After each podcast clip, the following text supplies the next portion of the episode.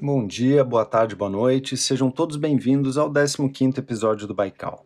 Esse podcast é uma ferramenta de áudio para trazer alguns assuntos que têm rondado a cabeça dos nossos convidados. Inicialmente, cabem algumas informações sobre o nosso programa. No Instagram e no Twitter estamos sob o mesmo nome, arroba Baikal Podcast. Eu convido a todos que nos sigam. E assinem o podcast em seu player favorito. Isso vai fazer com que vocês sejam notificados quando for lançado um novo programa. A nossa ideia é trazer um episódio a cada duas semanas, sempre lançado na terça-feira. Vamos lá, para quem está chegando agora, meu nome é Francisco Gassen, eu sou advogado, pesquisador, especialista em direito público, mestrando do programa de pós-graduação da UFSC, a Universidade Federal de Santa Catarina, e eu serei o host do programa. Como eu disse no início do episódio, esse projeto tem como propósito criar um espaço para que pesquisadores apresentem de modo rápido e objetivo algum assunto do seu interesse. É importante frisar que a ideia desse programa não é um bate-papo, a ideia é que não é uma entrevista e nem mesmo um diálogo. A opção de formato que escolhemos é no sentido de dar ao convidado algo em torno de 15 minutos para que exponha de forma livre o tema que tem interesse de tratar, sem interrupções ou direcionamentos. Sem maiores pretensões, a gente pensou nesse podcast como um instrumento para a popularização e inclusão de alguns temas acadêmicos no dia a dia dos ouvintes tentando aproximar ao máximo esses temas ao cotidiano e tentar trazer um pouco das discussões acadêmicas que temos na universidade para fora dos limites da sala de aula. O convidado de hoje é Isaac Koff Medeiros, que realizou sua graduação em Direito na Universidade Federal de Santa Catarina, concluiu seu mestrado também aqui na UFSC com a dissertação intitulada de Ativismo Judicial e Princípio da Deferência à Administração Pública, sob a orientação do professor Cláudio Ladeira de Oliveira. Está com seu doutorado em andamento no programa de pós-graduação da Faculdade de Direito da Universidade de São Paulo, orientado pelo professor Elival da Silva Ramos. Isaac é integrante do grupo de pesquisa em constitucionalismo político aqui na UFSC, grupo esse do qual eu também faço parte, então já tive a oportunidade de ouvir o Isaac algumas vezes nos últimos anos.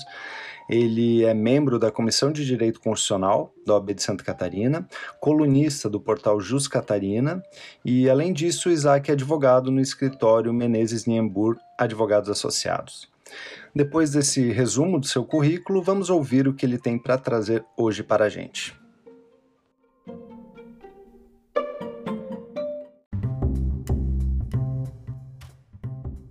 Bom, em primeiro lugar, eu queria agradecer Francisco pelo convite para participar do Baikal Podcast da Academia Cotidiano. Gostei bastante dessa proposta. Eu acho que qualquer esforço para popularizar, para tornar mais acessível o conhecimento científico, o conhecimento que a gente produz na academia, é uma grande iniciativa que merece nosso reconhecimento. Queria então agradecer ao Francisco pelo convite Vou falar hoje um pouco sobre o uso político de, de cortes constitucionais.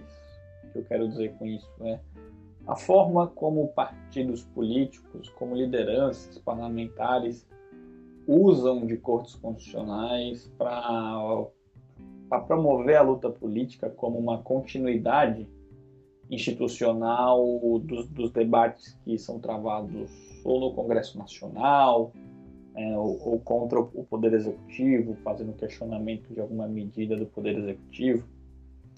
É, de alguma forma, isso se traduz como uma judicialização da política que é deliberadamente criada pela própria, pela própria classe política.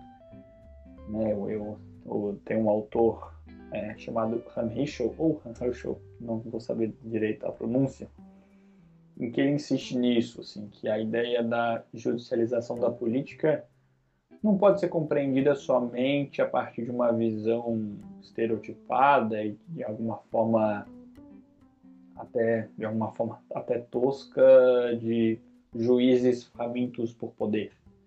Nós precisamos entender esse fenômeno, tanto do ativismo como da judicialização da política, também a partir do interesse do próprio estamento, estamento política, perdão, próprio estamento político no, no crescimento de tribunais constitucionais dispostos a, a, decidir sobre temas politicamente controvertidos. Né? Então, até que ponto é, é, é, faz parte da agenda estratégica de, de partidos políticos essas, essas, essas, essas medidas, essas atuações no nível político? É, eu tenho, tenho um dado que eu sempre acho interessante de citar, que durante o, os governos do PSDB, o partido que mais é, entrou com ações de controle de, de constitucionalidade perante o Supremo Tribunal Federal foi o PT.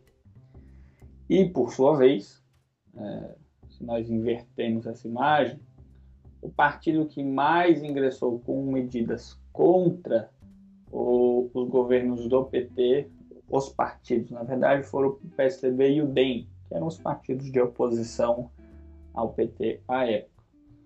Disso, né, nós podemos tirar uma conclusão bem óbvia, bem intuitiva, de que as, as bancadas oposicionistas do Congresso, ou seja, as bancadas minoritárias, ou que pelo menos são tendencialmente minoritárias, claro que nós podemos ter um cenário no qual o governo tem a minoria no Congresso, mas o fato é que num contexto comum onde a, a, a oposição, que não é, é, governista, tem a minoria no, no Congresso, nesses contextos a minoria acaba se socorrendo é, às cortes constitucionais, no caso ao Supremo Tribunal Federal, para dar a continuidade à luta, à luta política, uma vez que por serem minorias no, no, no Congresso, acabam sofrendo derrotas e vem a, a maioria composta pela base, pela base do, governo federal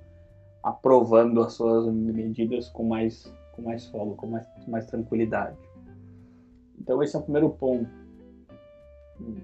Esse sistema de incentivos que se cria a partir da legitimidade do, dos partidos políticos pra, para propor ações de controle de constitucionalidade, esse incentivo institucional que se cria para que partidos tentem reverter alguma, alguma medida desfavorável, alguma votação desfavorável no Congresso Nacional, é, levando esse debate para o Supremo Tribunal Federal, uma vez que no Supremo, ao contrário do que acontece é, no Congresso, no Supremo, todos os partidos lutam em, em razoáveis condições de igualdade, uma vez que, ao invés de, de as, as, decisões serem, serem definidas a partir dos critérios de minoria e de maioria, são, são, são, são, são definidas, pelo menos teoricamente, a partir de, de critérios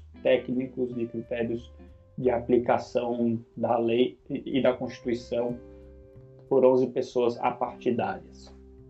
E essa situação de partidos políticos provocando continuamente o Supremo Tribunal Federal e principalmente legitimando para que o Supremo interfira no jogo político, para que o Supremo interfira em decisões politicamente controvertidas que deveriam ser, ser resolvidas numa, numa arena democrático, como, como no Congresso Nacional, essa situação acaba gerando um, uma contradição enorme, porque, porque partidos políticos que eram oposição acabam virando, virando maioria, acabam virando governo e sofrem do mesmo mal que eles, que eles plantaram alguns anos atrás. É, vou, vou ter um bom exemplo disso, é o caso de como a oposição ao governo Dilma aplaudiu a, anulação do, do, Lula como ministro da Casa Civil, em plena crise política de governabilidade do, do governo Dilma. Né? E após essa, essa, essa, legitimação que deram para que fosse anulada né, a nomeação do, do Lula, uh, o, o governo Temer, só o governo Temer teve a nomeação do ministro Moreira Franco e da ministra Cristiane Brasil, também revertida é, pelo, pelos tribunais e sob, sob premissas muito parecidas de, de desvio de finalidade do ato administrativo, ou de abuso de poder, ou de ofensa a princípios constitucionais. Então, é, essa, essa, essa contradição, ela, ela gera um desgaste enorme ao sistema político e também a, a, aos tribunais, que, que, que continuamente se veem reféns. Reféns é um termo um pouco forte, mas vamos usar esse termo. Se veem reféns de, de, de partidos de espectros diferentes, é, buscando é, para so, so, somente para fim de obtenção de uma vitória política pontual, acabam, acabam ampliando a, a jurisdição do Supremo Tribunal Federal, acabam ampliando as capacidades do Supremo Tribunal Federal, só que em constante tensão, em constante tensão com a, a, a sociedade, em constante tensão com, com os outros espectros do, do campo político. Uh, isso, é, isso é muito interessante de a gente observar, porque existe um certo discurso institucional, da, tanto de parte de partidos políticos uh, e de parte do, do Supremo Tribunal Federal, que acaba criando como que um ciclo vicioso sobre esse processo de entregar as chaves da, da decisão política para o Supremo Tribunal Federal. Porque, de, de um lado, é, de, de forma geral, a, a, a, classe política entende que quem deve impor limites é, à judicialização da política é o Supremo Tribunal Federal. Claro, os partidos têm a, a legitimidade para, para corporações e vão fazer de tudo para tentar reverter alguma derrota ou né, para, por via de consequência, ter, ter alguma vitória e, portanto, vão tentar, vão tentar emplacar todo tipo de tese perante o Supremo Tribunal Federal. E é o Supremo que tem que impor limites, é o Supremo que tem que falar se a tese está errada ou se a tese está correta, se se aplica algum princípio constitucional, se se aplica a, a Constituição ao caso ou não. O problema é que alguns ministros do Supremo Tribunal Federal, e especialmente o, ministro Fux, que, que hoje inclusive é presidente do Supremo Tribunal Federal, tem um discurso de que quem judicializa a política são os próprios partidos políticos, são as próprias lideranças políticas, e que o Supremo Tribunal Federal está de mãos atadas, que tem que tomar alguma decisão, que tem que fornecer alguma, alguma, alguma resposta de que é, quem tem que impor limites é a própria, a própria política. Tem que haver uma, uma espécie de autocontenção partidária.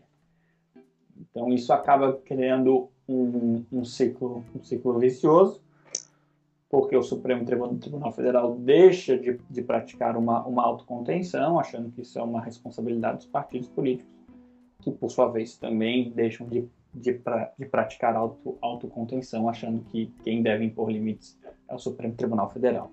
Bom, então, aparentemente existiu uma falha na comunicação institucional sobre qual é o papel de cada instituição.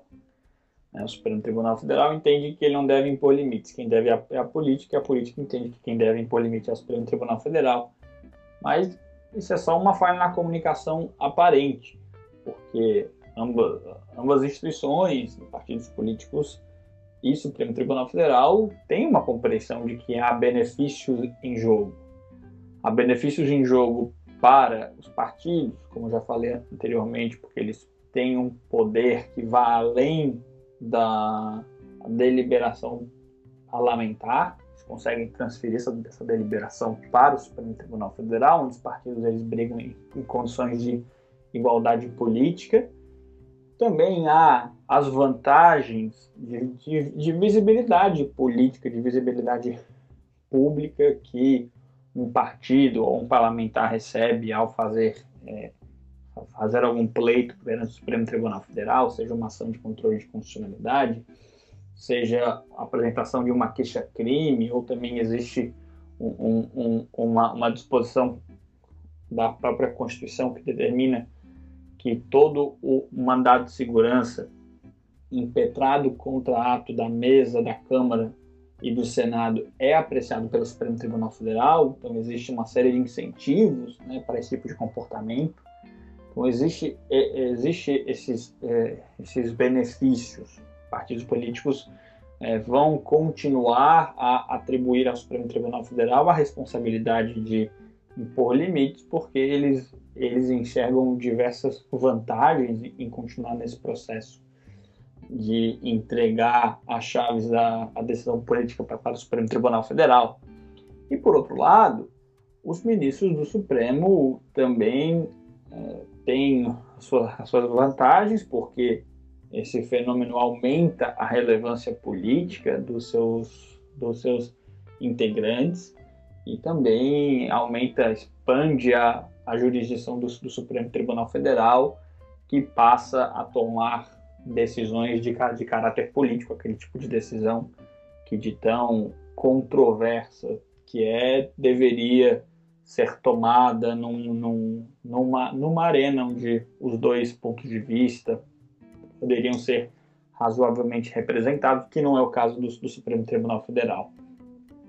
Então acaba gerando esse, esse tipo de, de ciclo, desse ciclo vicioso que é ordenado, que é retroalimentado justamente pela percepção que, que as instituições têm que há benefícios em, em jogo para elas.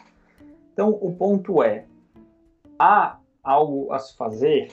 Como resolver essa, essa situação? Né? Eu fiz aqui uma análise muito mais descritiva né, de, um, de um fenômeno que ocorre. Hoje me interessa muito discutir, e essa é, uma, essa, essa é parte da minha pesquisa de doutorado, é discutir que tipo de mecanismos é, é possível criar para reduzir esse, esse, processo, pelo menos num, num patamar mínimo aceitável.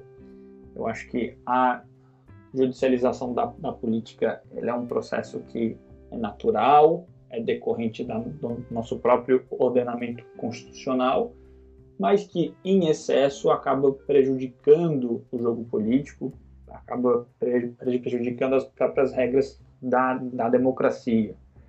Então é preciso, talvez seja um pouco idealista falar nisso, mas é, é preciso encontrar talvez um, um ponto ótimo, um nível razoável de judicialização da, da política que não atrapalhe as regras do jogo. Por que, que eu falo em ponto ótimo? Porque existe um ponto positivo na possibilidade de partidos políticos é, apresentarem demandas no Supremo Tribunal Federal. Né? Quando partidos fazem isso para impedir abusos do poder executivo, é extremamente importante. Quando partidos fazem isso, eles estão apenas viabilizando um exercício de freios e, e contrapesos para que o Supremo exerça o seu, seu contrapeso contra o poder executivo. O problema é como que se, se diferencia e, e essa é a, a, grande questão, como que se diferencia o que, que é exercício de freios e contrapeso, de contrapesos, perdão, e o que, que é ativismo. Esse é um ponto que é, é crucial, onde termina o, contra, o contrapeso e onde começa o ativismo. É, é somente uma perspectiva política que altera essa percepção ou nós podemos chegar num critério objetivo do que, que é o que. Né? É, é, é, somente a minha torcida sobre o que eu acho que é, é melhor que o Supremo Tribunal Federal faça di, diante de um pleito meu ou diante de um, de um pleito do meu adversário que conta, ou a gente pode pensar objetivamente é, como que separa uma coisa da outra então, portanto, como que partidos políticos podem, separando o que é exercício de freios e contrapesos, e separando o que é simplesmente entregar uma decisão política ao Supremo Tribunal Federal, como que partidos podem agir para eles mesmos adotarem mecanismos internos de auto, autocontenção? Será que partidos podem adotar alguma uma resolução interna de, de ter uma certa lealdade com o direito posto, uma certa lealdade com o texto constitucional em que eles se perguntem se as demandas que eles fazem no Supremo Tribunal Federal seriam legítimas se fossem é, realizadas contra os seus interesses, em caso de futuramente eles, eles virem a ser uma, maioria política.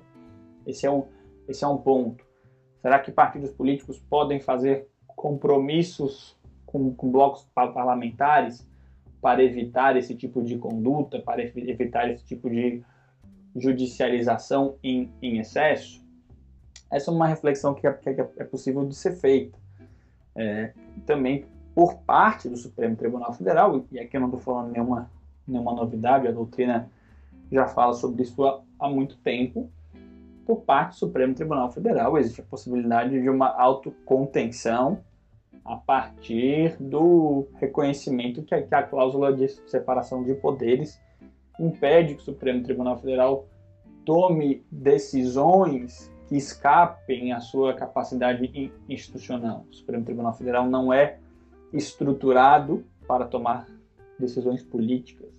Então, se a decisão em questão, se o pleito de algum partido político, apesar de ter uma linguagem jurídica deduzida a partir de princípios constitucionais, que são, são essas cláusulas abertas que permitem essa conversão de linguagem política em linguagem jurídica, em linguagem técnica, é, o Supremo Tribunal Federal poderia reconhecer que algumas dessas demandas é, é, são, são inviáveis de, de serem decididas no, no, Supremo Tribunal Federal e deveriam ser respeitados os resultados é, no, no, Congresso Nacional.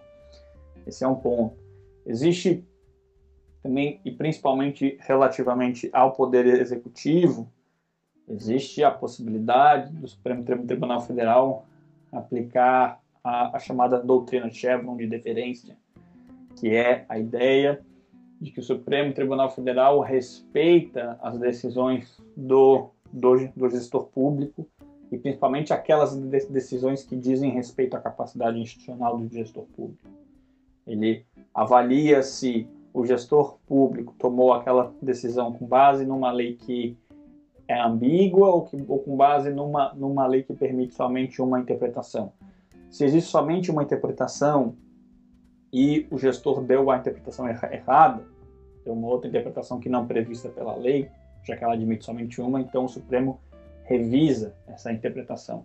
Agora, se existe mais de uma interpretação possível, os tribunais, o Supremo Tribunal Federal, somente revisa aquela que não é compatível com as interpretações possíveis.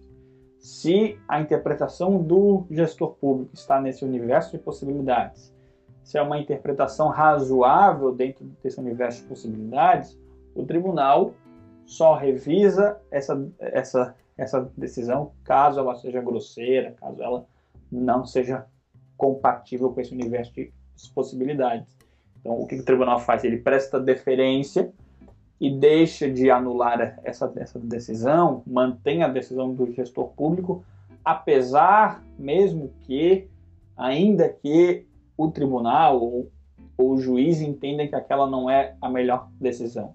O ponto é, se a lei permite mais de uma decisão possível e o, e o gestor público escolheu uma, uma dessas decisões, mesmo que o, que o juiz discorde dessa interpretação, ele deixa de impor a sua própria e respeita a do gestor público, considerando a capacidade institucional, a posição institucional do, do gestor público.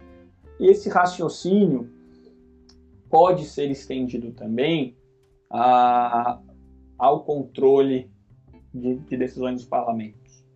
Se uma decisão do, do parlamento, seja ela em matéria de processo legislativo, da forma do processo legislativo, ou seja ela em matéria de aprovação de lei, se uma decisão do parlamento ela é capaz de ser sustentável, ela é capaz de ser é, é, admissível perante o texto da, da Constituição, o Supremo Tribunal Federal tem que fazer é praticar autocontenção e deixar de querer impor a melhor interpretação possível, a melhor interpretação entre várias outras a partir do texto constitucional.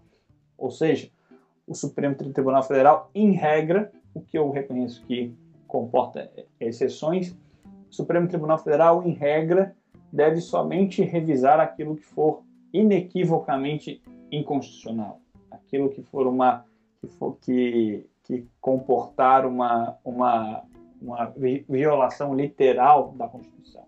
Do caso contrário, o Supremo tem que apenas avaliar se a decisão do legislador ela é minimamente compatível com interpretações possíveis que podem possíveis que podem ser, podem ser extraídas da, da Constituição. Então, são, são esse o tipo de reflexão. Que tipo de medida de autocontenção os tribunais, especialmente o Supremo Tribunal Federal, podem fazer? E que tipo de medidas de, de autocontenção os partidos políticos podem fazer? O campo da, auto, da autocontenção de cortes, de tribunais, já é muito bem explorado pela, pela doutrina há anos, mas o que me interessa hoje é particularmente estudar as possibilidades de que os próprios partidos políticos adotem esse tipo de mecanismo de, de, de autocontenção, uma vez que o, que o próprio Supremo Tribunal Federal re, reconhece essa, essa, essa necessidade. Ainda que nós possamos discordar da afirmação de que quem deve impor limites à disputa política nos, no, nos tribunais é a própria política, ainda que nós possamos discordar desse entendimento, o fato é que o Supremo Tribunal Federal entende assim hoje. Então nós precisamos pensar que tipo de solução nós podemos endereçar aos partidos políticos. Então eram essencialmente esses os tópicos que eu gostaria de, de discutir, pensar é, a, questão do ativismo e da judicialização da política mais a partir da perspectiva do comportamento dos partidos políticos, é, entender de que forma o, direito, especialmente o direito constitucional, pode abordar esse problema. Claro que é, um, que é um problema que é muito entrelaçado com a ciência política, mas eu acredito que o direito também pode estudar esse fenômeno e tentar pensar em soluções relativamente a ele. Então, então é isso. Eu agradeço o convite outra vez, agradeço o Francisco, espero que tenham gostado.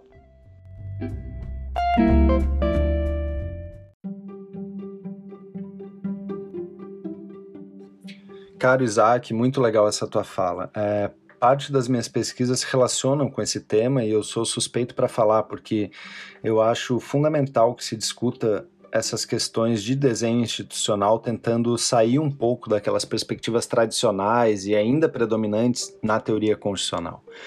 É, normalmente, quando a gente discute os fenômenos do ativismo judicial e da judicialização da política, de fato a gente tem a tendência de voltar as nossas críticas, boa parte com razão, aos membros do Poder Judiciário, que estariam, como você falou, sedentos por poder.